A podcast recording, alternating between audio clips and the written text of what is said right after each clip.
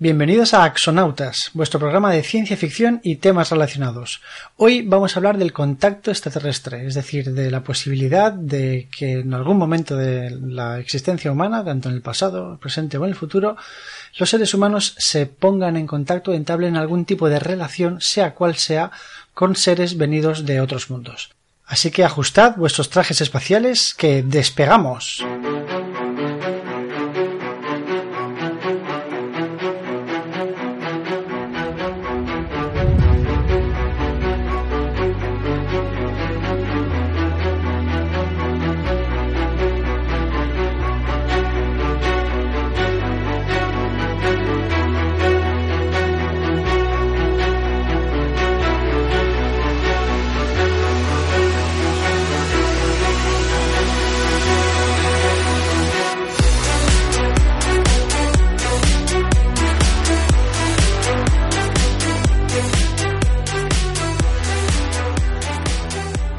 Bueno, aquí estamos un, día más con Jogarsa. Hola, ¿qué tal, Jogarsa?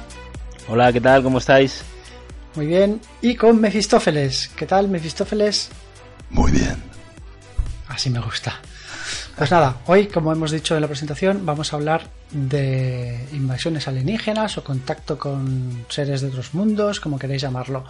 Todo, como siempre, desde el punto de vista de la ciencia ficción y luego, partiendo de una base científica, toda la base científica que pueda aportar este tema, y luego ya nos iremos por las ramas, las nubes y las estrellas y más allá.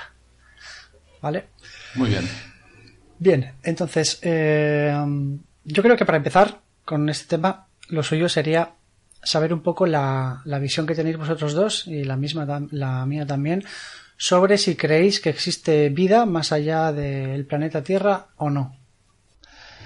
Eh, yo sí que creo que hay vida en otros planetas. Me parece, em, de hecho, un poco eh, increíble pensar que una persona no crea en ello, mm, teniendo en cuenta el tamaño del universo y solo de la Vía Láctea, por ejemplo. Eh, la pregunta es saber si pueden tener contacto con nosotros por la misma razón, por la infinidad del universo y lo pequeño que somos. Entonces, es la pregunta que me, que me hago, pero sí que creo que hay vida en otros sitios. ¿Y tú, Jagarsa, qué opinas? Yo también creo que, hay vida en, otros planetas. Eh, lo que no estoy seguro es qué nivel de inteligencia puede llegar a tener ese, eh, ese tipo de vida, ¿no?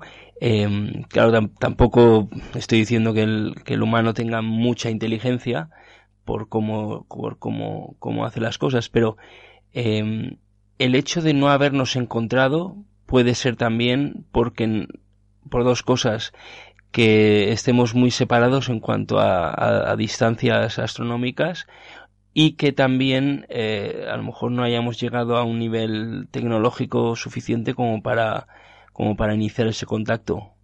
¿Y tú? Dime, dime, Mefistófeles. No, que tú, eh, ¿qué, opinas tú? Yo creo también que hay vida extraterrestre. Me, me hace gracia, ¿no? Que los tres lo tengamos tan claro y que incluso tú te refieras a que te parece increíble que haya gente que, que piense que no hay vida más allá. Y yo creo que son un montón de gente la que piensa así. Pero me llama la atención por qué, por qué, por qué creemos que hay vida en otros planetas o en, donde sea. Porque, por lo que dices tú de la inmensidad del espacio, porque es todo tan grande que es cuestión de probabilidad, porque nos gustaría creerlo, ¿sabes? Porque muchas veces también que a lo mejor si piensas, ¿Y si, no hubiese más vida que aquí en la Tierra? A lo mejor es una sensación un poco, no sé, angustiante, ¿no? Pensar que somos los únicos y encima conociendo todo lo que somos capaces de hacer. O sea, ¿tu, tu, razón de pensar eso, eh, Mefistófeles, es por, por, lo grande que es el universo o hay más cosas que te llevan a pensar eso? Bueno, es que hay una, una estadística que es bastante interesante que decía que si cada uno de cada 10.000 planetas en, el, en la Vía Láctea solo eh, tiene vida, una de cada 10.000, habría 50 millones de planetas con vida en la Vía Láctea solo. ¿Y cuánto, cuántas galaxias hay? Miles de millones. Entonces, es cuestión de estadística. Ya. Porque no, no tomáis la vida en la Tierra como un hecho fortuito y completamente excepcional. Sí, pero uno de 50 millones, digamos, como digo, si uno de cada 10.000 en la Vía Láctea son 50 millones de planetas, eh, si una parte, uno de cada 50 millones puede tener una vida inteligente como la, nuestra, no sé si es inteligente o no, o tonta, eh, al fin y al cabo, pero entonces eh, multiplicas por el número de galaxias que hay y ya, no sé, cae por su propio peso, creo, ¿no? Sí, además hay una cosa, mucha gente no cree en, en otras eh, inteligencias o, o en, en, otros, en, vida en otros planetas también influida por la idea de la religión. Mucha gente ha pensado pues eh, que, que, somos obra de Dios y solamente ha creado vida en nuestro planeta. No se habla nunca de que este Dios eh, creó, creó otros planetas. Entonces automáticamente niegan otra, otra posibilidad. Pero eh, respecto a esto, no me acuerdo quién, un hombre de la iglesia, un cardenal o un papa o lo que sea, que dijo, pero quién dijo que, que Dios había, la, obra de Dios se, limitaba al planeta. Porque yo no, no, creo en Dios, pero me parece guay este punto de vista de un hombre mm, de Dios.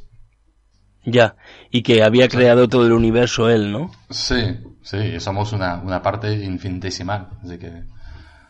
Ya, pero volviendo a las estadísticas a las que recurres, no sin razón, ¿no? Como para decir, pues que la estadística es aplastante, ¿no? Porque es muy, loco el número de planetas que hay en, el universo conocido. Pero imagina, o sea, tomando otro ejemplo de estadística un poco salvaje, como es el cubo de Rubik, por ejemplo, el cubo de Rubik eh, tiene diferentes combinaciones, ¿vale? Y solo una presenta las seis caras completadas y rellenas con su con el color que, corresponde a cada una, ¿vale? Pues hay 43 trillones, es decir, 43 millones de millones de combinaciones diferentes y solo una es la correcta para el cubo. Es decir, que si hiciésemos un movimiento del cubo cada segundo, la edad que tiene el universo no sería suficiente para representar todas esas combinaciones, ¿vale? Entonces, desde ese punto de vista, es como decir, vale, haciendo, tirando un cubo al azar, ¿vale? Con una máquina que lo, que lo mueva al azar, podrías pasar, o sea, la eternidad moviéndolo y nunca completando el cubo entero, ¿sabes? Entonces, es una manera de, de hacer la, el símil con, con, la vida en la Tierra. A lo mejor la vida en la Tierra es un, un efecto igual en el universo que porque sí, de repente se dio aquí y ya está, pero siguen habiendo un montón de, combinaciones de diferentes tipos de moléculas, de reacciones químicas eh, y demás en el resto del universo y no se ha vuelto a dar esa combinación que ha creado la vida en la Tierra, ¿entiendes? Sí, también es una estadística impresionante, ¿no? Eh, así que no sé qué decir. No, es que me gusta, a ver, que, que yo opino como vosotros, pero me gusta ponerme en el, en el otro lado, ¿sabes? En el hacer de abogado del diablo un poco para decir, bueno, sí, sí, pero es decir, que, que haya muchas posibilidades no significa que, que tenga que ocurrir, ¿no? Entonces yo me pregunto también a mí mismo lo que decía antes, si no creo en que hay vida más allá, porque me gustaría que hubiese, que hubiese vida más allá. Con el más allá no me refiero al más allá de los espíritus, sino más allá de la atmósfera. Pero una cosa, es que cuanto más sabemos sobre el universo y sobre los planetas que nos rodean, eh, más nos damos cuenta que puede ser que la vida sea lo normal y no lo excepcional. Porque ahora dicen, no sé, la NASA hizo un anuncio hace un par de semanas, creo, diciendo que era bastante posible que hubiese habido vida en Marte.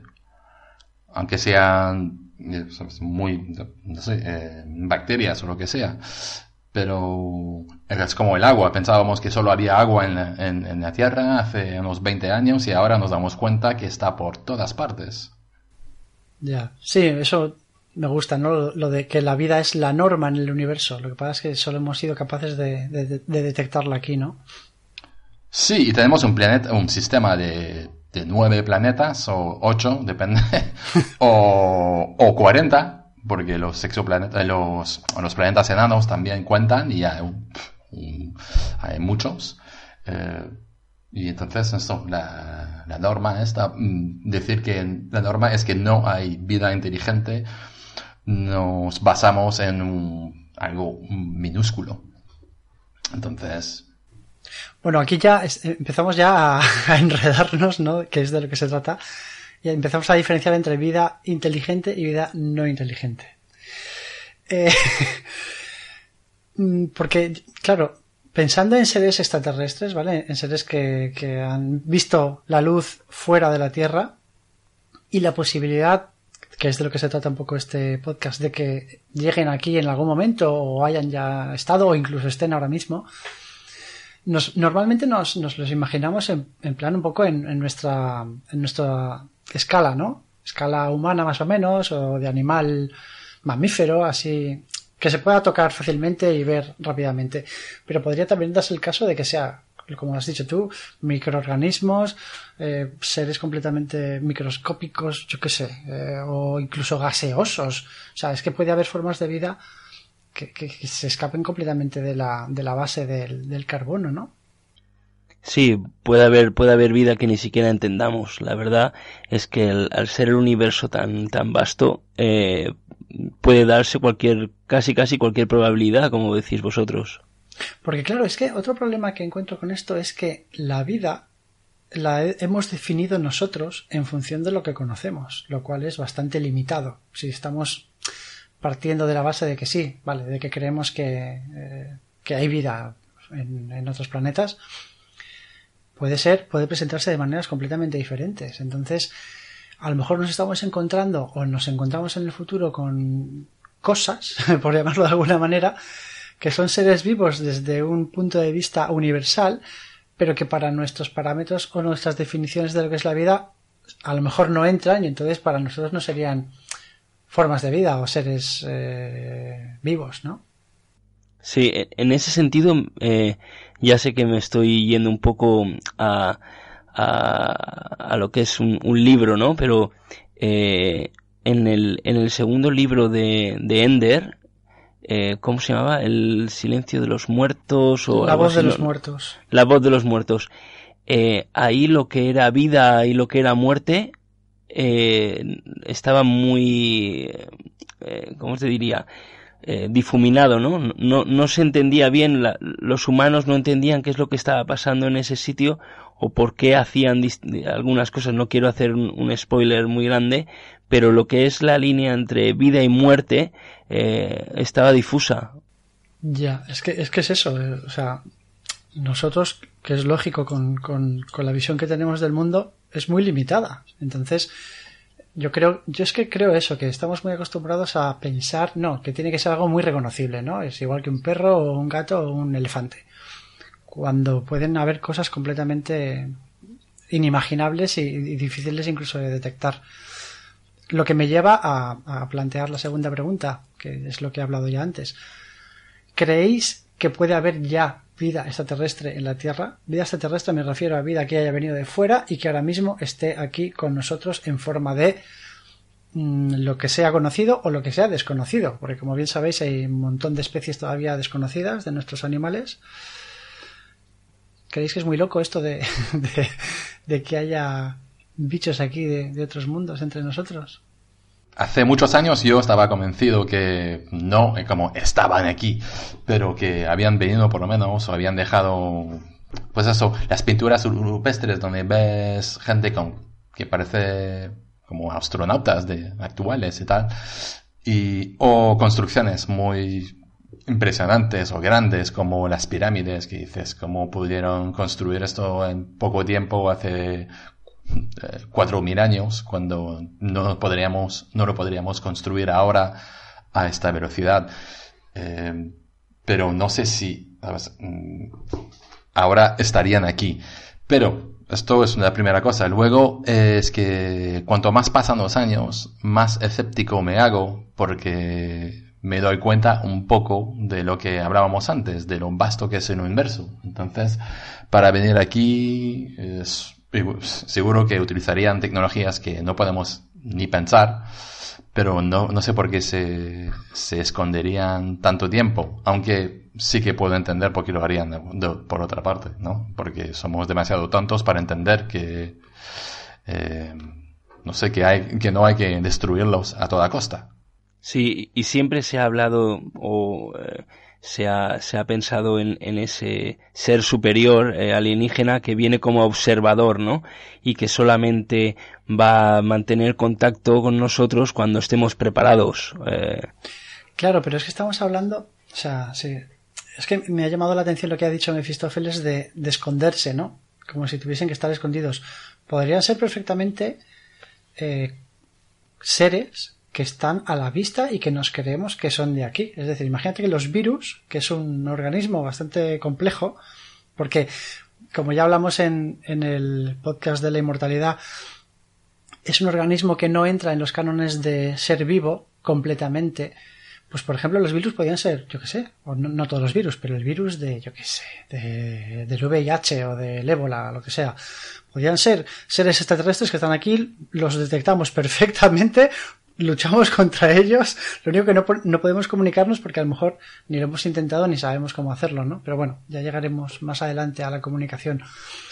Pero pueden ser eso, virus o yo qué sé, diciendo una estupidez muy grande. A lo mejor dentro de, en, en el mar, entre las moléculas de agua, hay bichos alienígenas microscópicos también que cumplen su función aquí, que incluso pueden cumplir su función para que el ecosistema del propio planeta funcione, ¿sabes? Es que no sé, o sea, las posibilidades en realidad son, son infinitas. Sí, porque siempre utilizamos la misma escala, ¿no? Que entre el tamaño de un, un perro, como decías, o de un humano muy grande. No imaginamos a organismos muy inteligentes, muy avanzados, fuera de este, de este tamaño ideal, digamos. Eh, porque siempre vemos en las películas los alienígenas siempre son de nuestro tamaño más o menos, igual que nosotros, con dos brazos, dos piernas, una cabeza y 10 o 12 dedos, pero... ya, entonces estoy de acuerdo. Sí, es que esto, dado que esto es un podcast de, ciencia ficción, se me, me, vienen a la cabeza mil, mil historias, ¿no? Como por ejemplo que sean las propias bacterias, esas que tenemos por todo nuestro cuerpo y sin las que no podríamos vivir, seres extraterrestres que están aquí para, para mantenernos con vida, ¿sabes? Yo qué sé, es que hay, hay, hay un montón de, de posibilidades. Ya. Es que también nos basamos mucho en, en, el ciclo de vida que conocemos, ¿no? De eh, nacimiento, eh, crecimiento, reproducción, muerte, y puede que haya muchas otras formas de vida que no tengan nada de eso, que a lo mejor sea eh, después de la muerte vuelvan a, vivir de otra manera o cambiar, no sé, no, no, tiene por qué ser el, tipo de vida que conocemos, claro. Claro, de hecho hay árboles que viven miles de años, ¿no? Y, no sé que había otra, otro ser vivo por aquí, por el planeta, ahora no recuerdo, pero lo oí hace poco, que vivía una burrada, o sea, era un poco loco. O sea, parecía que no se moría, ¿sabes? No sé si, si ha habido ocasión de, de poder investigar un individuo y saber si va a morir o no. Porque cuando pillas un árbol que dices, este árbol tiene dos mil años, no sabes cuántos más va a durar, ¿no?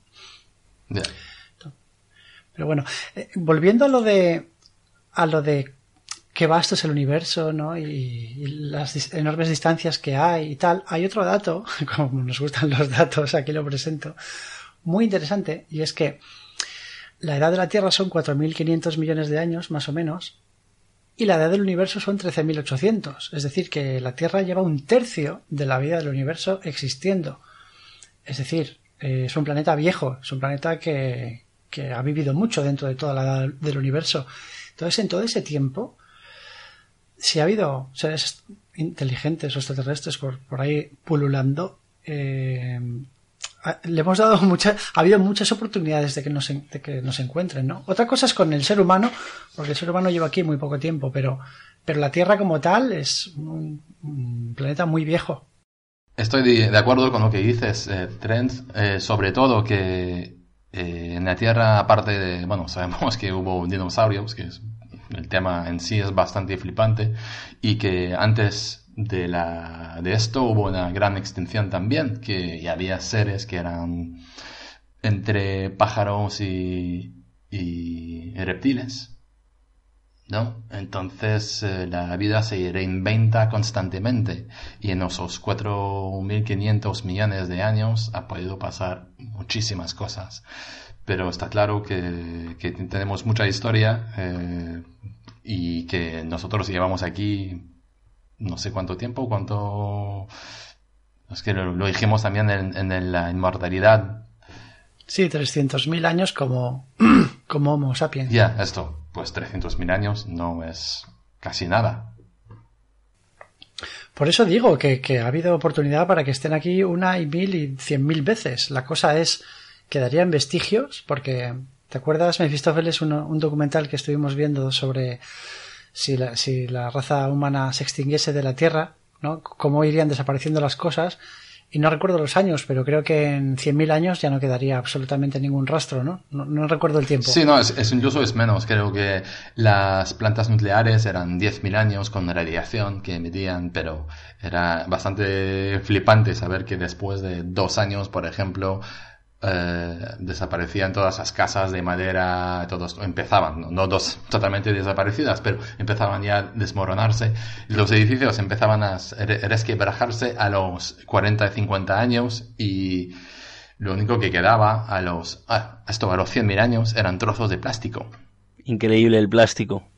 ¿Pero el plástico al final desaparecía o no? Sí, sí, sí, sí, pero era un proceso muy lento. Por eso decía que todo desaparecía, menos el plástico que quedaban. Los trozos grandes, las bolsas de plástico, ya a los, no sé, 100 años eh, ya no existían, pero los trozos mm, gordos, ¿no? de piezas ahí de máquinas, eh, pues esto se quedaba 100.000 o 150.000 años, me parece. Por eso, pero eso no es nada en la edad de la Tierra, que son 4.500 millones. Entonces, es que, es que hay oportunidad perfecta para que, para que hayan podido estar aquí los extraterrestres con una industria mil veces superior a la nuestra y que lo hayan abandonado y no haya ni rastro de eso. ¿Sabes lo que te digo? Es que. O, o que hayan perecido. Claro, claro. Quiero, hombre, Perecido han porque. Perecido han. Perecido han porque aquí no están. No, podían haberse ido con sus naves espaciales a ah, otro planeta. Pero también, claro. es que puede ser la falta de interés en un planeta con tan pocos recursos. Cuando lo ves que es, bastante pequeño eh, el planeta y, por ejemplo, si el agua fuera una, un recurso muy importante, en el sistema solar no vendrían a la Tierra. Dice que solo Ceres tiene más agua que la Tierra. Así que igual es un planeta, pues mira, este planeta es pequeño, tiene poca agua, mucha piedra, no, no nos importa, no, ni siquiera vamos. ¿No? Y bichos ahí bastante chungos, belicosos. Claro, ese, es otro temazo. Venga, vamos. Mira, vamos a abordarlo ya. Tenía aquí apuntadas algunas cosas antes, pero me parece bien lo de. Si en aquí los seres extraterrestres inteligentes, me hace gracia que siempre nos planteemos, ¿no? ¿Cómo vendrían aquí? ¿Vendrían en son de paz? ¿Vendrían en plan hostiles para dominarnos y, eh, hacernos sus esclavos? Y entonces me hago la pregunta de si esta pregunta, la de en, en, qué, en qué calidad vendrían, si hostiles o no, es una pregunta que solo se haría el ser humano o es una pregunta mm, coherente de hacerse. Es decir, eh, se dice que los delfines tienen mucha inteligencia tal. Si pudiésemos comunicar, es un poco friki la pregunta, lo sé. Si pudiésemos comunicarnos con los delfines y hacerle esta pregunta, o sea, y plantearles que seres extraterrestres van a venir aquí, ¿creéis que se harían la pregunta esta o directamente es algo que, que, que, no se plantea? Es decir, ¿por qué van a venir a, hacernos daño? No tiene ningún sentido. ¿Entendéis por dónde voy? Sí, sí, pero, pero antes que, que, que responderte a eso, imaginaos que vienen por el, por el aire, ¿vale? Y que aparece una nave enorme, como siempre salen en las películas, yo es que con eso tengo a veces sueños eh, recurrentes. ¿Qué reacción tienes tú al ver esa nave? ¿Cuál es, como ser humano, la primera reacción que, que, que te pasa por la cabeza? A mí, en cada uno de esos sueños, es miedo. Miedo a que, a que todo esto que, pues, que tenemos aquí, es, que es realmente tan, eh, tan frágil, ¿no? Porque puede llegar alguien con mucho más poderoso y con el que no puedes, contra el que no puedes hacer nada. Pero tú crees que en tu caso ese miedo es porque es algo natural e innato o por toda la cultura que, tienes encima y por el propio entorno en el que vives y por las películas y los libros que has leído, ¿sabes? Y también por la historia, yo creo, la historia del, del ser humano y cómo ha ido a distintas zonas del planeta con el único pensamiento de robar todo lo que pillaba por allí. Claro, entre sí, pero el ser humano no tiene experiencia alguna en la historia de otro ser inteligente que ya se haya puesto ante él y a ver, a ver qué pasaba, ¿no? O sea, nos ponemos de ejemplo a nosotros mismos, ¿no? Para, para valorar eso. Claro, pero imagínate si entre nosotros hacemos eso con alguien que no es de los nuestros. Sí, nosotros hacia ellos no te digo que no, pero la pregunta es ellos hacia nosotros. ¿Por qué siempre Claro, pero eh, claro, pero el pensamiento de, de, esa persona es el mismo. Si yo le quiero hacer daño, él seguro que me quiere hacer daño a mí. Es el miedo, ¿no? Ya, es que lo, más, eh, lo más probable es que sería sentir miedo, pero al mismo tiempo es como si tú estás en una situación de peligro ahí y te conviertes en un héroe. Yo no creo que sabes antes de llegar en ese momento que vas a ser un héroe o un cobarde.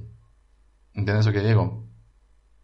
Entonces, decir, yo reaccionaría de tal forma si vinieran extraterrestres, eh, pues igual te me hacen encima o igual estás ¡Sí! haciendo señales, ¿no? Entonces, no lo sé. Pero la comparación más concreta sobre la que nos podemos apoyar es cómo reaccionaron los, los, eh, los, los, incas, los mayas, los pueblos precolombinos cuando llegaron los europeos ahí a machacarles. Eran como alienígenas. Sí, el primer contacto nos recibían con las manos abiertas, con los brazos abiertos, ¿no? Mm, creo que sí. Luego llegábamos nosotros, sí, es que es que es, es yo creo que depende mucho de la intención, es decir, un perro cuando se le acerca a un humano eh, sabe si le va a atacar el humano al perro o si viene de buen rollo o qué. Yo creo que es la actitud, ¿no? La que la que indica por instinto animal en este caso cuáles, cuáles son los objetivos o cuál es, cuál es la intención de, ese encuentro, ¿no? Pero si tú te acercas a un perro o a cualquier animal en son de paz, ¿vale? Que te ataque no quiere decir, pues, que te ataque quiere decir un montón de cosas, que no entiende lo que está pasando, que es, yo qué sé, pero si vas en son de paz no tiene por qué sentirse atacado, ¿no? O, se me está yendo la olla. Sí, pero imagínate que un animal se, comunica o un alienígena se comunica de una forma que no significa lo mismo si gruñe de forma amenazadora para ti y que él significa, hola tío, ¿qué tal? Vuelvo, vuelvo a los animales porque me parece un buen ejemplo ya que hay tantas especies, hay millones de especies de animales en la Tierra. ¿Tú, crees que hay algún animal que conozcas que su intención está equivocada? ¿Sabes? Cada animal tiene un lenguaje corporal diferente y yo creo que sabemos interpretar más o menos en casi todos cuando es agresivo hacia nosotros y cuando no. Yo creo que no. Imagínate que estás en el agua y que se, te acerca un tiburón blanco. Haga lo que haga, incluso si acaba de comerse 30 focas y que no tiene nada de hambre, pero siente curiosidad por ti. Haga lo que haga, vas a, a cagarte encima. Vas a tener un miedo ahí que, que, no, que no podrás interpretar sus gestos, su, su forma de actuar. Así que mm, creo que no, sería igual con los con invasores ahí del espacio, ¿sabes? Pero el miedo del tiburón es por, por, lo que sabes del tiburón. Si es la primera vez que sabes algo de un tiburón y te lo encuentras en, ese, en esa situación que tú planteas, mmm, a lo mejor no, ¿sabes? sí, pero es más bien por lo que no sabes del tiburón. Los tiburones blancos, ¿sabes? Los tiburones blancos matan como a nueve personas por cada año. Y, es que no tienen una intención, en principio no es un depredador que quiere comerse humanos, si no sería demasiado fácil. Somos como fideos en el agua para ellos. ¿Sabes? Entonces, es, mm, es, lo mismo con, con eh, los alienígenas, si, si pasara.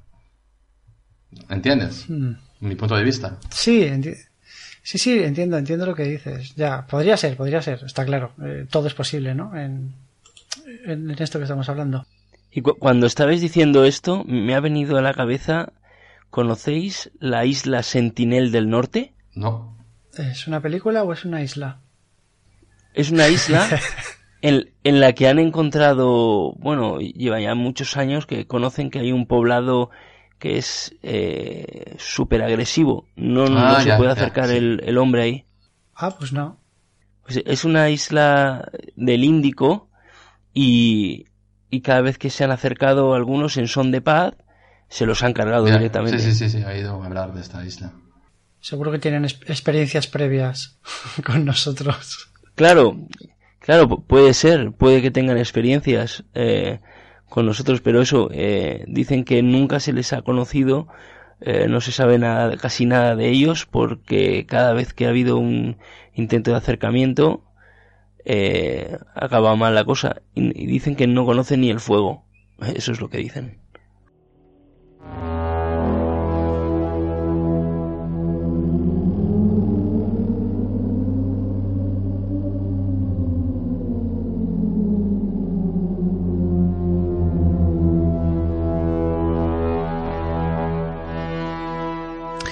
A ver, vamos a ponernos serios.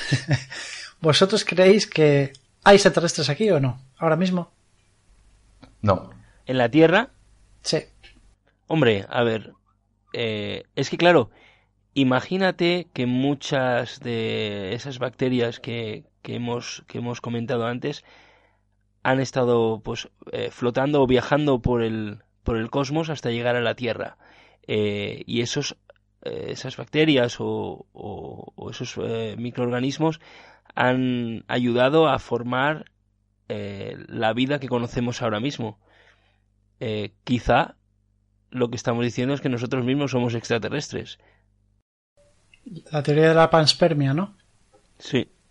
Es que es una teoría muy interesante porque, mm, bueno, se planteó además hace en el siglo XIX y me llama mucho la atención porque dentro de la panspermia hay dos corrientes, ¿no? Está la panspermia dirigida y la panspermia natural, que llaman, que es eh, el azar. Que mucha, hay mucha gente que habla de que la vida en la Tierra es producto de un meteorito que, que chocó contra Marte y arrancó trozos de Marte, de Marte trayendo a la Tierra eh, los microorganismos que, que originaron la vida aquí. Eh, esa sería un poco la, panspermia natural, ¿no? La aleatoria. La, que, la, del azar, ¿no? Sí, la del azar, que para mí eh, tiene muchísimo sentido. O sea, no digo que la vida en la Tierra haya surgido por eso, pero que algo así pueda ocurrir es perfectamente, perfectamente creíble, desde mi punto de vista. uniéndolo al hecho de que yo también creo que en un futuro, o sea, en un pasado, perdón, hubo, hubo vida en Marte, porque o sea, los, vestigios geológicos son claros, ¿no? De cómo había enormes ríos, incluso océanos, se habla. Ahora es un planeta muerto, como será la Tierra dentro de, millones de años. Pero que hubo vida, no hablo inteligente, sino vida en Marte, yo creo que casi seguro. Otra cosa es que hubiese vida inteligente o no. Pero sí que pudo ocurrir el hecho de que un, meteorito arrancase la vida de allí y, la, la trajese aquí. ¿Qué opináis vosotros de eso? No del caso concreto de Marte, sino de que la vida en la Tierra sea originaria de, otros mundos. Lo más probable es que sea el caso. Pero en este caso, y cuando lo piensas así, te dices que la vida extraterrestre y la definición eh, están de novelas, ¿sabes? Que no, o de película, en este caso, o los dos, que no es tan especial, ¿sabes? Porque ¿cómo puede eh, no sé, ¿cómo podría surgir con solo con reacciones químicas toda esa vida? Lo más probable es que sí funcione, pero eh, no hay un origen para todo, ¿no? Pero son muchos orígenes mezclados ahí, o no sé, que decían hace, hace poco que el pulpo era extraterrestre. Uno, ¿Por qué? No, porque decían que tiene unas, unas características que ningún otro animal tiene y que por eso sería eh, extraterrestre. Pero los biólogos decían, pero tú te callas a los que dicen esto. pero, ¿sabes? Sería, si, si fuera verdad, no sería como tan sorprendente. Sería que, ah, pues sí, es tan distinto que viene de, de otro mundo. No sé, ¿sabes lo que digo? Sí, respecto a lo que has dicho de que la vida sea, surja a partir de una sola de un solo ser, o bueno, de una sola especie y de ahí se ramifique. Tú has dicho como que hay diferentes orígenes, ¿no? Muchos orígenes eh, a la vez. Mm, yo no, entiendo mucho de evolución, pero sí sé que la evolución son ramificaciones. Por lo cual, si vas atrás en el tiempo, esas ramificaciones llegará a un momento en que se unan todas en un único tronco. Entonces, puede ser que ese único tronco, ese, ese ser original, primordial, eh, multicelular, pero muy básico, sí que pudiese venir de, fuera. Lo más interesante, yo creo, desde este punto de vista de la panspermia es la panspermia dirigida, ¿no? Eso a mí me, encanta, esa, esa idea. A mí también. De hecho, hay un libro por ahí muy interesante que todavía no ha salido, se llama Origen, que creo que va un poco, un poco de eso, pero todavía no ha salido y no se sabe cuándo saldrá. Sí, 2043, creo, ¿no? Que dicen que. Sí, 2043, 2044, una cosa así. Ah, pero, Porque... pero saldrá, pero saldrá. No se sabe, no se sabe. Estas cosas nunca se saben. Entonces, eh, es eso, es muy interesante, ¿no? Lo de la panspermia dirigida nos convierte, si, fuese así, tomando, tomando esa, esa premisa como, como cierta, ¿no? Y hablando sobre ello, nos convertiría directamente en bichos de laboratorio. Sí, y eso es, eso es alucinante, porque eso quiere decir, imagínate que eso ha, funcionado, podía ser un, una civilización que viese que está muriendo y que quisiese lanzar eh, su forma de vida a distintos planetas, o simplemente una experimentación para ver cómo esa base, ese núcleo eh, evoluciona en distintas condiciones, eh, pero claro, llegar a conocer, llegar a, en, un futuro a, a, conocer a tu creador, ¿no? Eh, algo, pero tu creador real, el que ha, el que ha lanzado esa, esa semilla para que para después observarte no que eres un, experimento para ver cómo, cómo evoluciona ese, ese tipo de vida en este tipo de, de, atmósfera o de planeta Claro, sería simplemente un puro experimento para ver qué pasa. Es decir, jugarían con la vida, como hacemos nosotros en los laboratorios todos los días, para hacer cremas de la cara y todas estas cosas. Jugaríamos con la vida de otros seres solo por por experimentar o sería un, sembrado, ¿no? Como has dicho tú, como ocurre, por ejemplo, a lo mejor un poco en, en 2001, una odisea espacial, ¿no? Que no se sabe bien si el origen viene de ahí, pero estábamos claramente observados por un, en la, novela y en la película, por una ser, una, unos seres superiores que nos van sembrando la semilla, en este caso, de la inteligencia, ¿no? De la evolución de nuestra mente y parece que lo que intentan decir es que en la novela es que no es un, un simple experimento, sino que es por nuestro bien, ¿no? Como ocurre un poco también en Contact, que nos ponen en contacto con ellos y nos dan herramientas y tal para que nosotros solos sigamos mm, evolucionando o avanzando en, la vida. Y aunque a la vez también nos dicen que sin ellos no podríamos pasar esa, esa piedra, ¿no? Claro, o o no podríamos pasarla o tardaríamos mucho. Sí, bueno. Pero son dos son dos, somos, seríamos dos bichos de laboratorio diferentes, ¿no? En un caso y en otro. Sí. En unos puro experimento por, por yo qué sé, por diversión o por, para sus propios bienes y en otros para nuestro, nuestro propio bien. Eso me, no sé, a mí me, me llama mucho la atención. O simplemente, o simplemente una manera, yo lo veo también así, una manera de esa especie de, de pervivir, ¿no? De, de, continuar, porque a lo mejor, imagínate que están en su planeta eh, a punto de morir, entonces eh, lanzan, igual que lanzamos algunas señales nosotros, pues ellos lanzan eh, vida, entre comillas, a distintos planetas para ver si eso se desarrolla.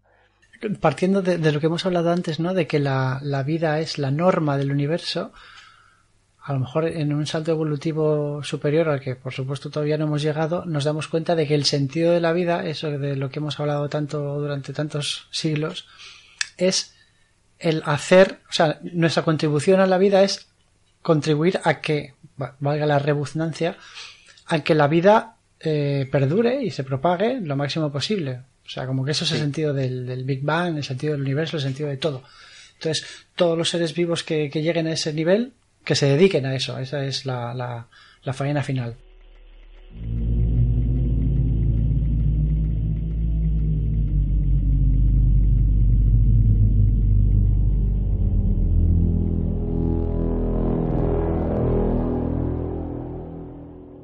Mefistófeles, ¿tú querías apuntar algo que estabas por ahí buscando no sé qué?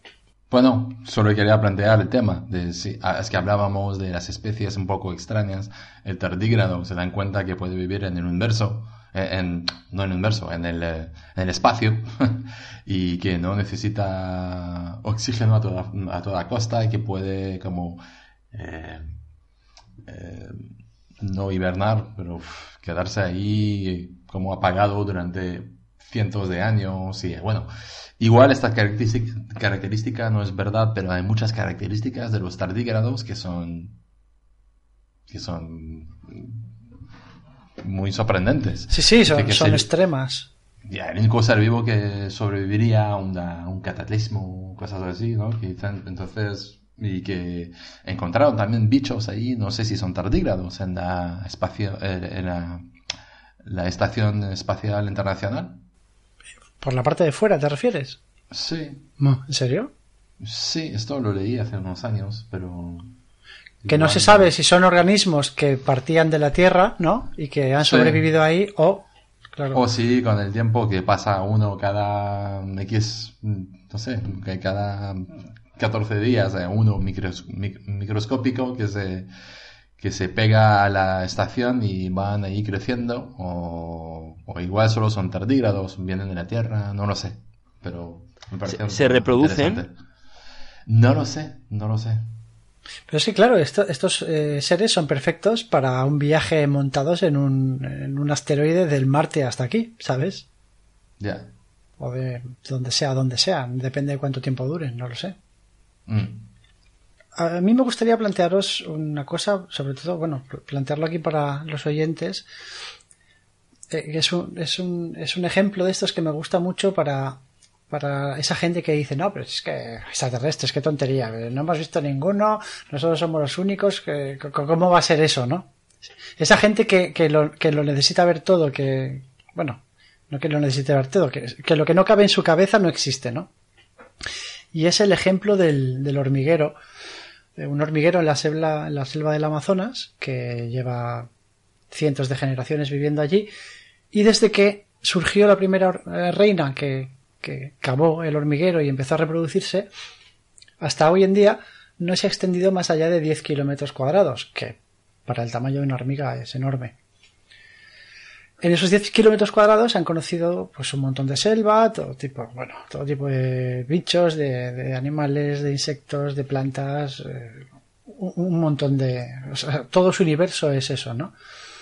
Entonces, ¿cómo le explicaría a una hormiga que llega de la ciudad a esas hormigas que todo lo que ha visto no solo es cierto, sino que, está por todos lados, ¿no? Las ciudades, los seres humanos, otro tipo de, animales que no han podido imaginar nunca.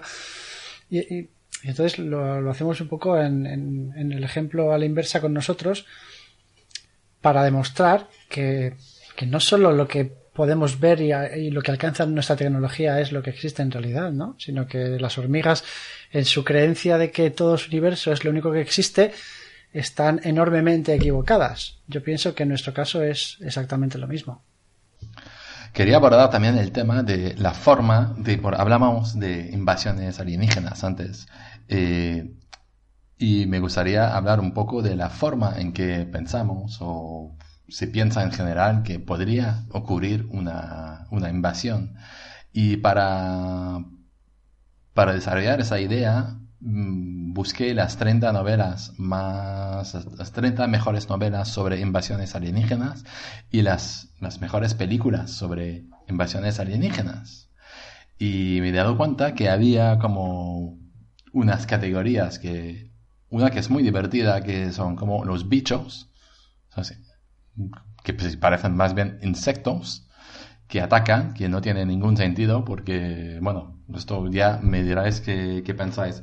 Hay tres, unos temas son esto, hay siempre insectos, la otra son eh, naves espaciales muy impersonales, donde no pasa nada, ¿sabes? no hay interacción con los bichos en sí.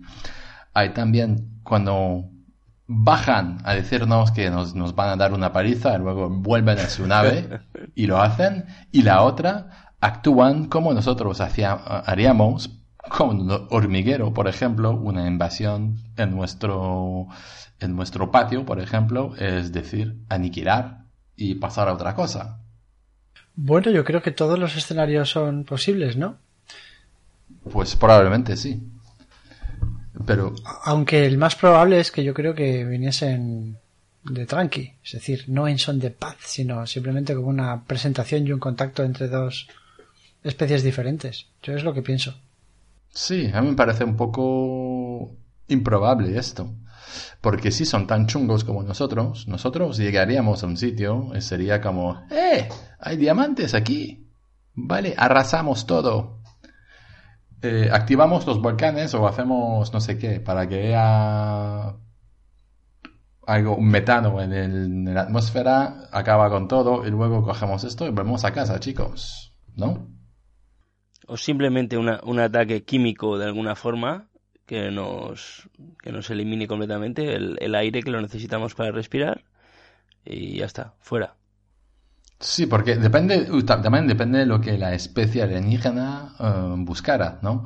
Si buscara recursos naturales, no tendrán que interactuar con nosotros. Sería eliminar el enemigo o lo que nos impide hacer lo que queremos y luego coger los recursos, pero si estuvieran buscando a otros seres inteligentes, otros seres vivos, vamos a decir, pues ahí la, la forma de abordarnos sería totalmente distinta.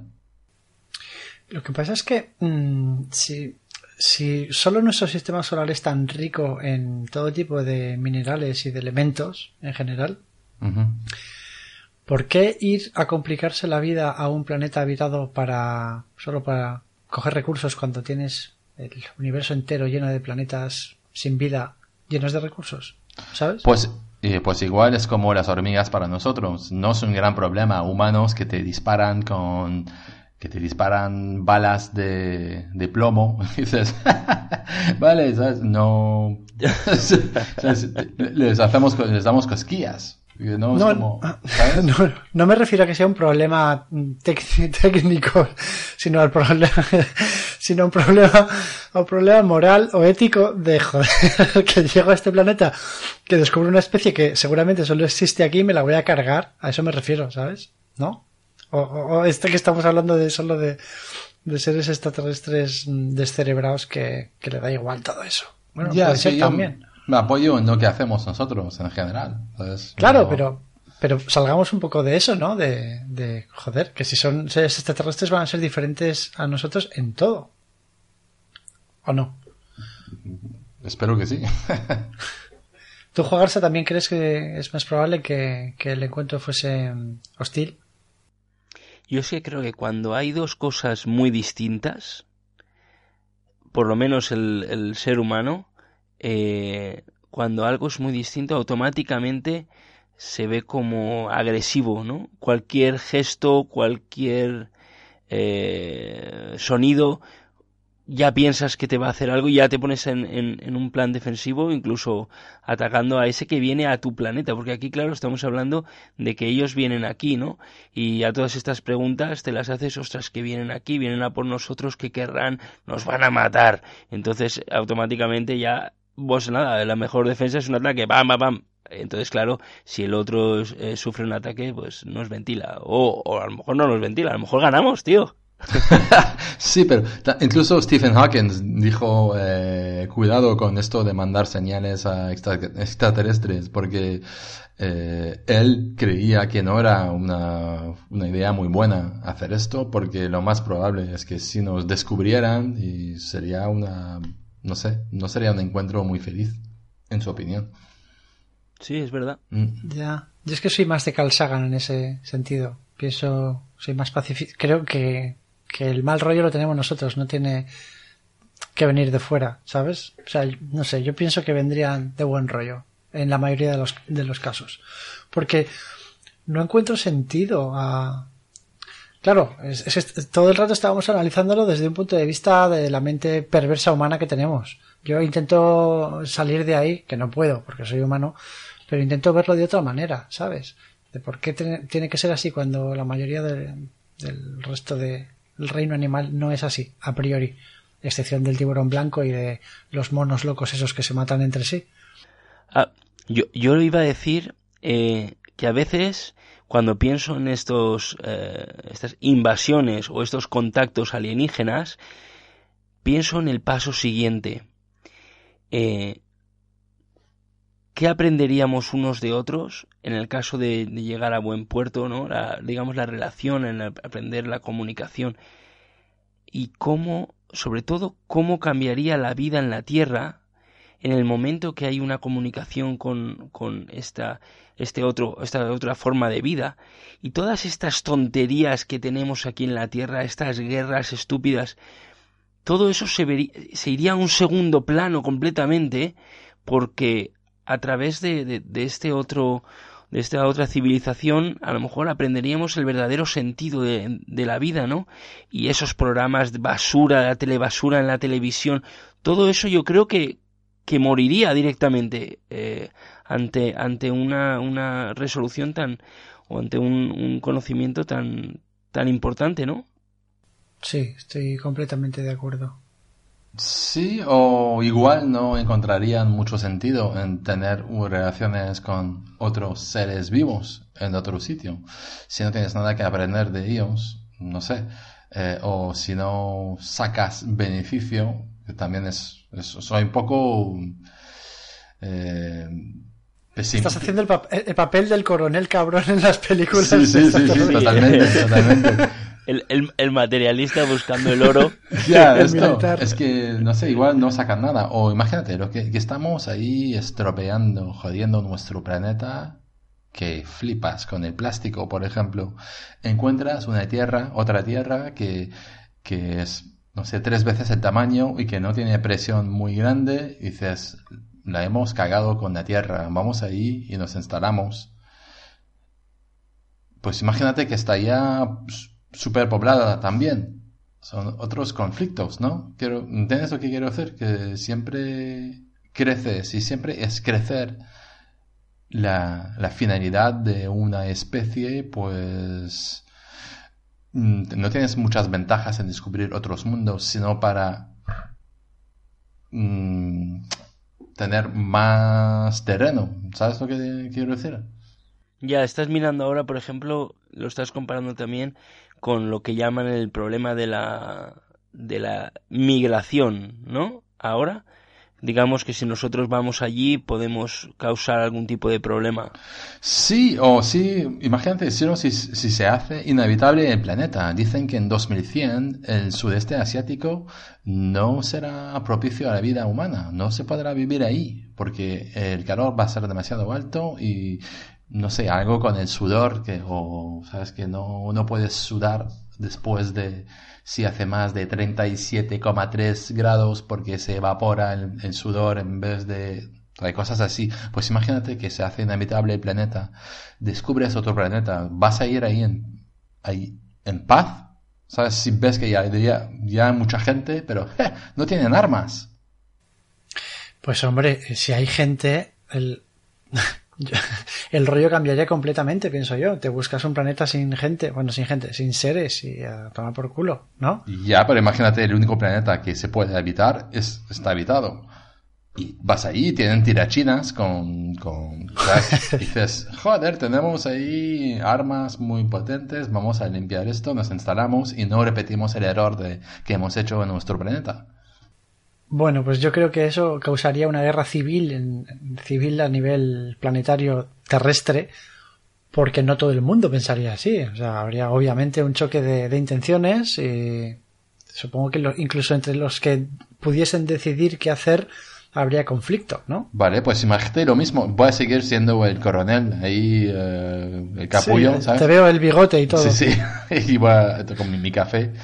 Y eh, imagínate que ya en el planeta ya no somos 8, mil millones, sino que ya solo quedan 273 millones de habitantes. Todos han muerto por el calor, hay zonas, estamos en el Polo Norte y, joder, descubrimos otro sitio. Pero no, no nos quieren ahí. No vamos a ir nosotros y a, arrasar todo. ¿Qué opináis? Yo creo que eh, sí que arrasaríamos igual que se ha arrasado en el pasado con cualquier otra civilización que hemos que hemos visto y que eran inferiores a nosotros. Yo creo que eso está ya dentro de y que y no creo que hubiese mucha eh, guerra civil entre los propios terrestres. Simplemente se aceptaría o haces eso o te mueres. Pues vale. Eh, muchísima gente, igual que en el pasado, se, se aceptó eso y no hubo, no hubo mucha gente que, se opusiese a, en aquel entonces, por ejemplo, a, eh, ir a las Américas. Ya, estaba pensando en esto, porque cuando vinieron, eh, o cuando vosotros, los españoles, os fuisteis ahí, es que se hablaba muy mal de lo que se hacía ahí, e incluso así se hizo un genocidio bastante sin escrúpulos, sin nada, sin, ¿sabes? Es como ya, ya, ya, hablando un poco la gente que está en contra de la invasión y todo esto, pero nosotros sacamos mucho de esto y los que se benefician pues no van a la opinión de los pobres que solo están en contra por razones eh, filosóficas no les importa nada. O sea, estoy de acuerdo, pero el ejemplo no es válido en el sentido de que en aquella época la información, o sea, ahora sabemos, podemos ver, escuchar en vídeos eh, todo lo que ocurre de lo que está pasando en cualquier lugar del mundo.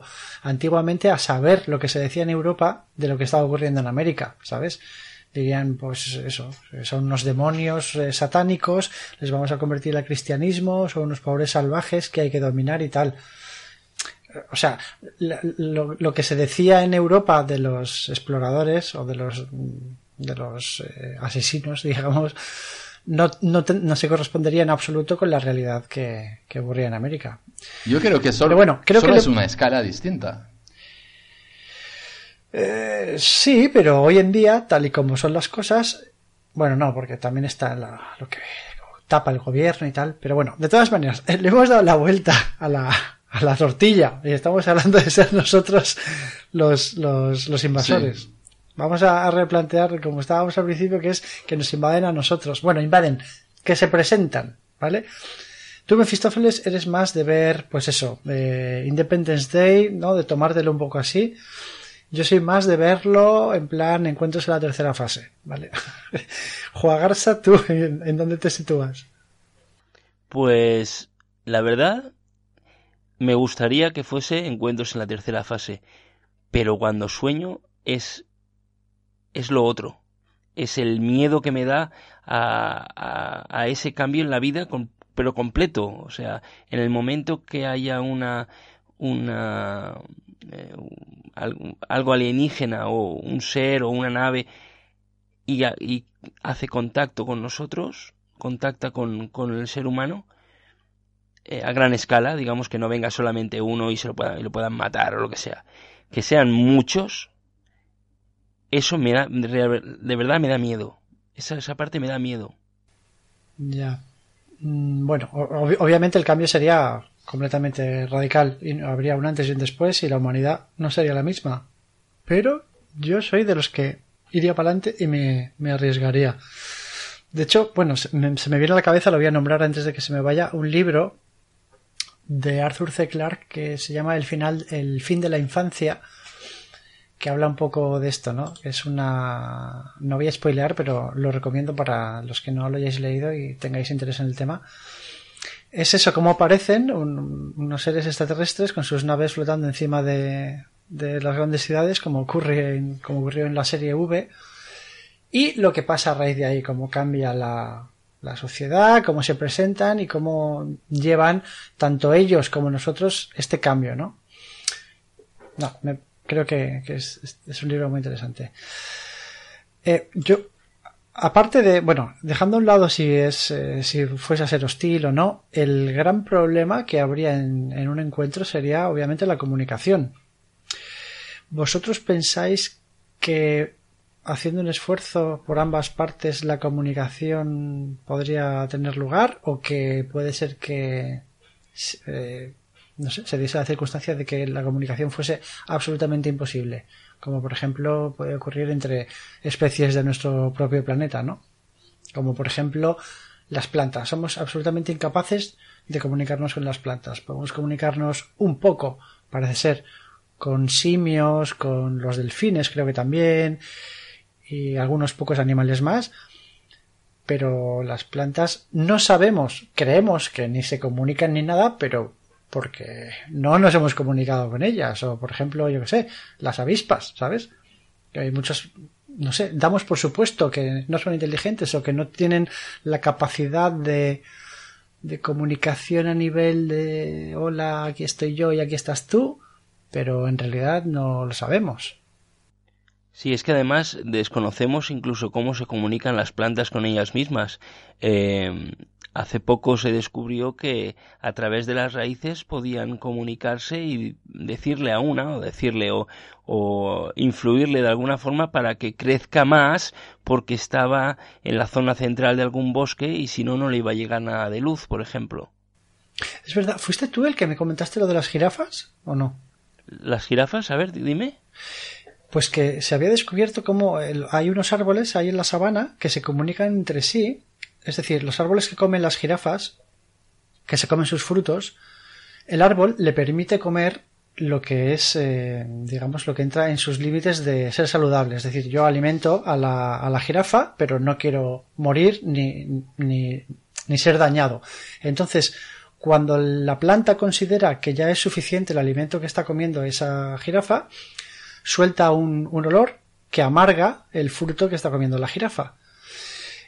Entonces, si la jirafa sigue comiendo, parece ser que estos árboles se comunican entre ellos lanzando esas eh, esporas o no, sé lo que son, ese olor, ese aroma entre unos y otros y cuando una planta recibe ese aroma de la planta que estaba al lado, vuelve sus frutos más amargos o a través de ese aroma también. Entonces están, digamos, intentando decirle a la jirafa que, que deje de comer.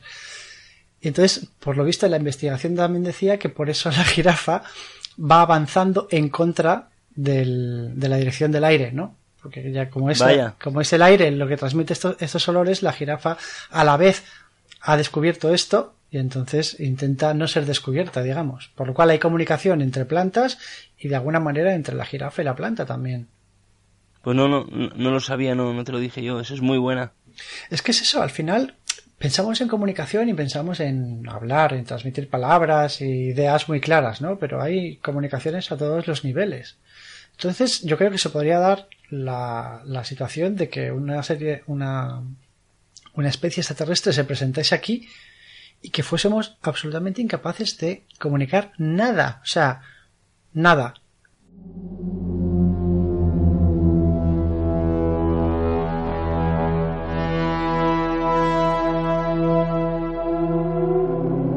O estaría muy bien eh, que no nos pudiésemos comunicar hasta pasados 200 años. Imagínate, 200 años o 300 años, eh, cada uno en su lado, digamos, de la Tierra o, o ellos, pues, no sé, en alguna zona con, del mar o algo, durante 200 años controlándoles lo que sea, hasta que ellos, ellos a lo mejor aprenden nuestro idioma o al revés, o nuestra manera de comunicarnos. Claro, pero a lo mejor no tienen ni oídos ni, ni ojos, ¿sabes? Es, ya. no sé, seres de energía. Imagínate que son seres incorpóreos, ¿no? Que, que yo qué sé, que están ahí, eh, los percibimos y ellos nos perciben, pero nosotros los percibimos a lo mejor por la vista y el oído, pero ellos nos perciben por un sentido que ni siquiera podemos imaginar o intentan comunicarse y nos pegan una descarga que nos matan.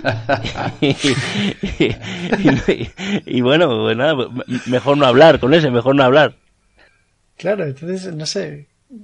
Yo, yo la verdad es que me parece muy complicado pensar que pudiésemos comunicarnos con cualquier tipo de, de ser extraterrestre. Ya, porque siempre pensamos en idiomas, ¿no? O en formas de comunicación que que abarcan los cinco sentidos que conocemos, pero como decías, igual hay otros sentidos que ni siquiera sabemos que existen.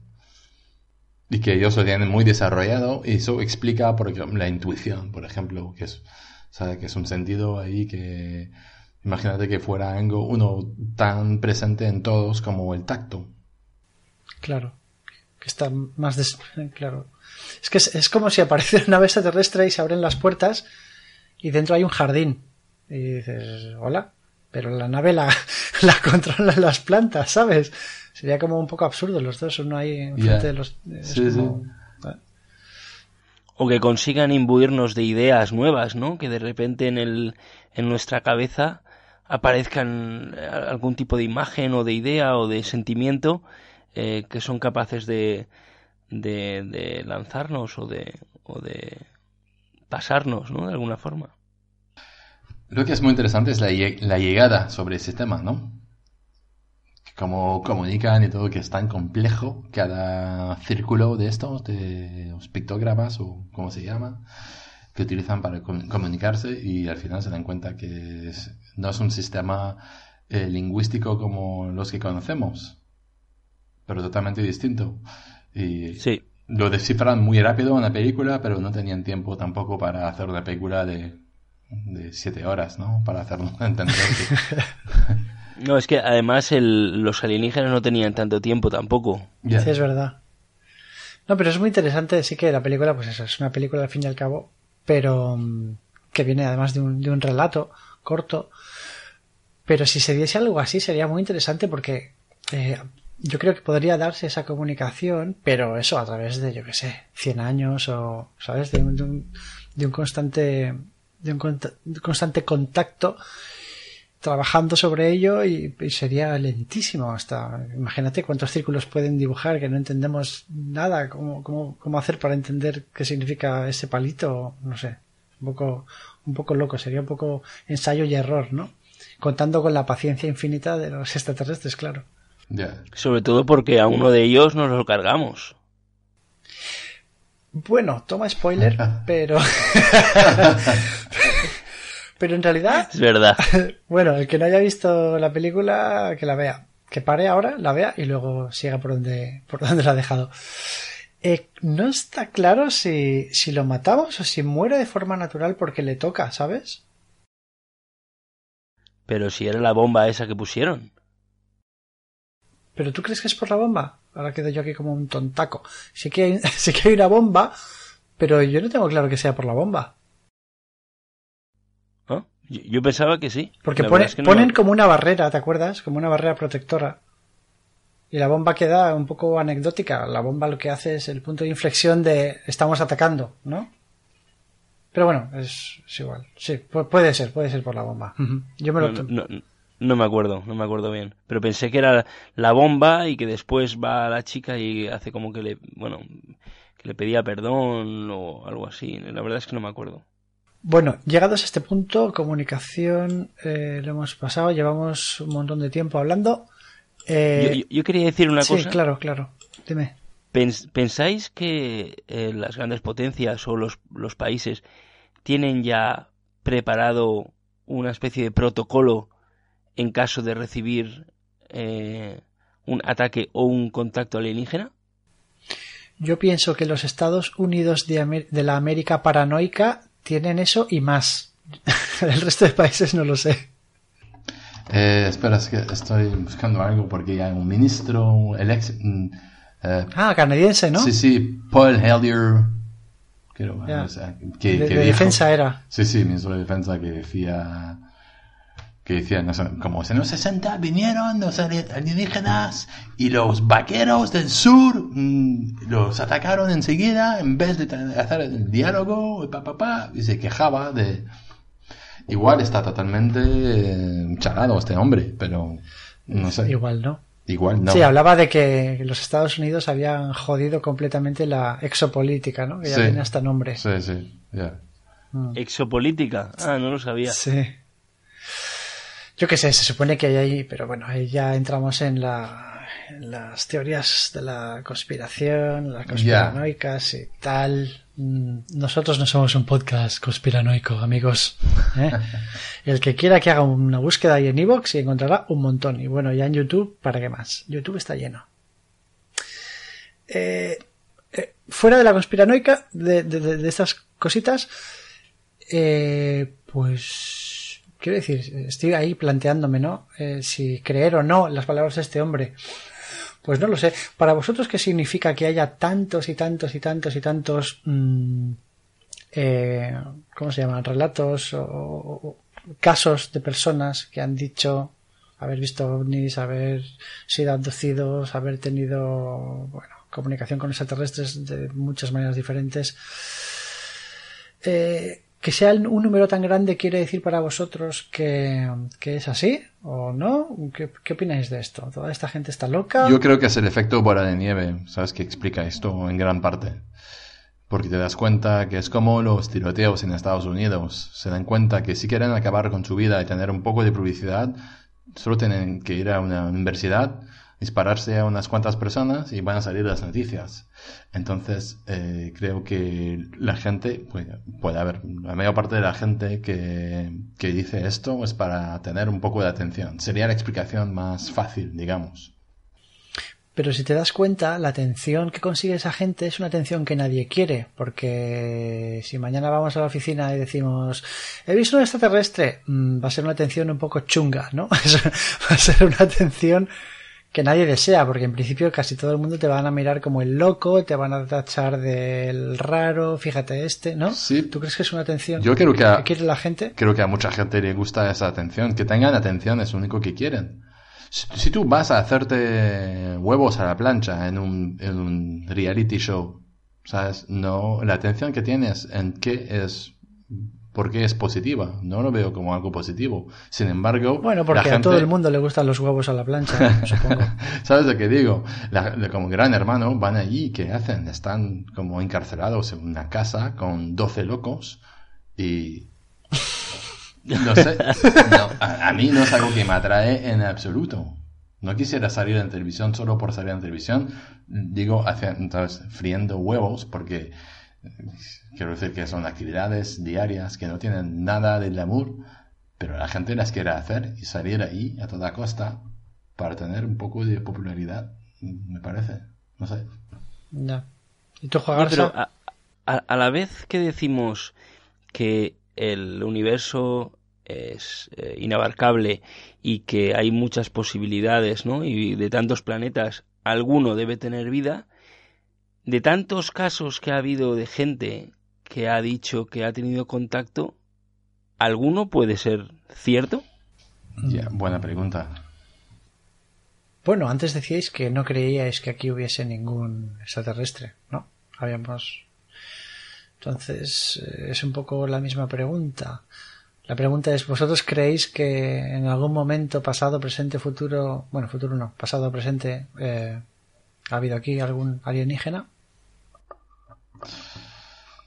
Ni idea. Me gustaría que sí que fuera el caso, pero mm, no sé, no tengo razones para creérmelo.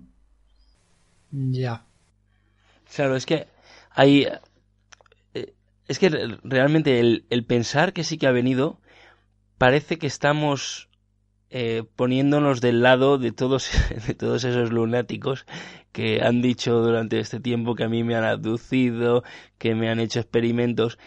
Sin embargo, yo sí guardo esa especie de, no sé, eh, quiero pensar que alguno de todos esos eh, casos es cierto y a lo mejor, pues eso, eh, simplemente no se ha dado eh, el momento adecuado para, para mantener una, una comunicación. ¿Tú crees?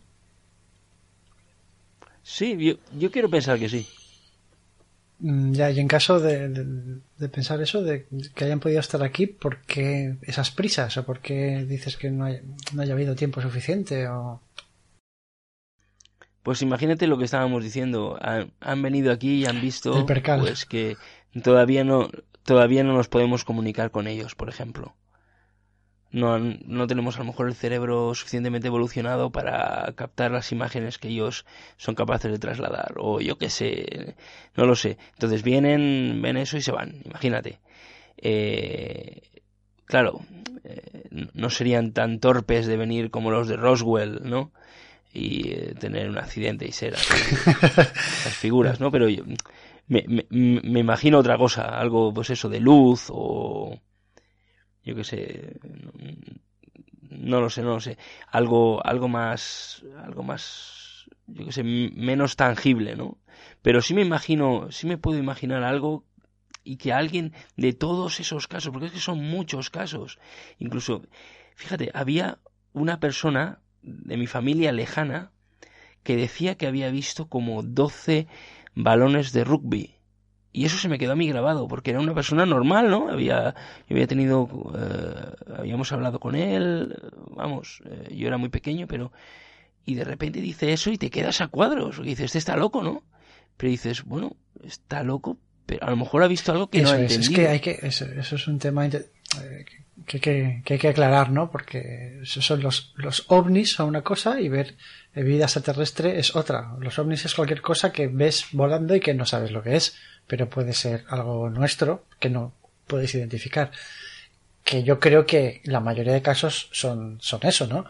Cosas que incluso, no solo, no estoy hablando solo de, de experimentos secretos del gobierno y cosas de esas, que puede que también, sino incluso aparatos atmosféricos que se producen muy de vez en cuando y que como no los has visto nunca no sabes lo que es y no sabes ponerles nombre, ¿no? Entonces es un ovni, pues sí, es un ovni porque es un objeto volante no identificado, pero nada, nada más. Yo en esas cosas sí creo. Sí creo en cuanto a que son, como digo, cosas de aquí de la Tierra que no, que no sabemos entender. Pero, y por eso, si alguien de mucha confianza me viene y, he visto, y me dice he visto no sé qué, yo me lo creo. Otra cosa es que me diga que ha estado tomándose unos copazos con un bicho de cinco patas, ¿sabes? Mm, no lo sé. Eso habría que valorarlo. Ah, pues entonces lo que iba a decir ahora, pues lo, dejo, ¿no? No, por favor, compártelo con nosotros. Ahora, ahora dejaremos en la descripción tu correo. Pues nada, el gin tonic. No, no. Vale, bueno, para ir acabando, si os parece, eh, ¿tenéis algo más que, que, sacar o que abordar? O... Uh, no, hemos cubierto más de lo que pensaba. Lo decía por si queréis recomendar alguna película o algún libro que, no sé, os llame mucho la atención o que os guste mucho o que creéis que merece la pena sobre estas cuestiones. Pues eh, yo sí que recomendaría por, las abducciones y todo esto, si vinieron y tal, eh, Fire in the Sky, no sé cómo era. Ah, sí, sí, Fire in the Sky. Que es una película, el planteamiento está muy guay, muy realista y nada, estamos muy lejos de eh, Mars Attack, ¿no? sí. Sí. muy buena, muy buena. ¿Algo más? La, otra que has dicho tú de encuentros en la tercera fase me, gustó mucho. Eh, luego está también la típica ET. Eh, y porque en ET además me gustó también que hay un, un problema de comunicación al principio pero que seguía más, parece que seguía por sentimientos. como una conexión telepática sentimental también, ¿no? O de emociones, emocional. Sí. Mm.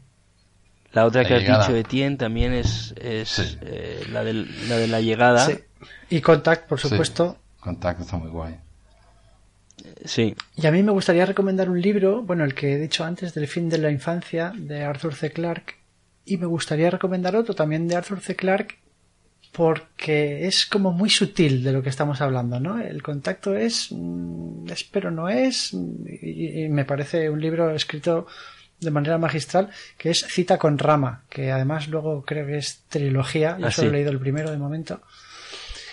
Y no sé, es que es de esos libros que te hace explotar la mente, que, que es como una imaginación pasmosa que, que merece la pena ser leído. Sí, sí, la verdad que sí. Pues nada, chicos, eh, hasta aquí hemos llegado. No sé cuánto tiempo llevamos, pero un buen rato. Eh, nada, os, agradezco mucho vuestra participación. A mí me encantan estos, estas charlas distendidas de cosas tan frikis. Pues sí, está guay. y nada, nos vemos en, en otro programa. Un saludo a todos y muchas gracias por participar y escucharnos. Un saludo. Hasta luego. Hasta luego.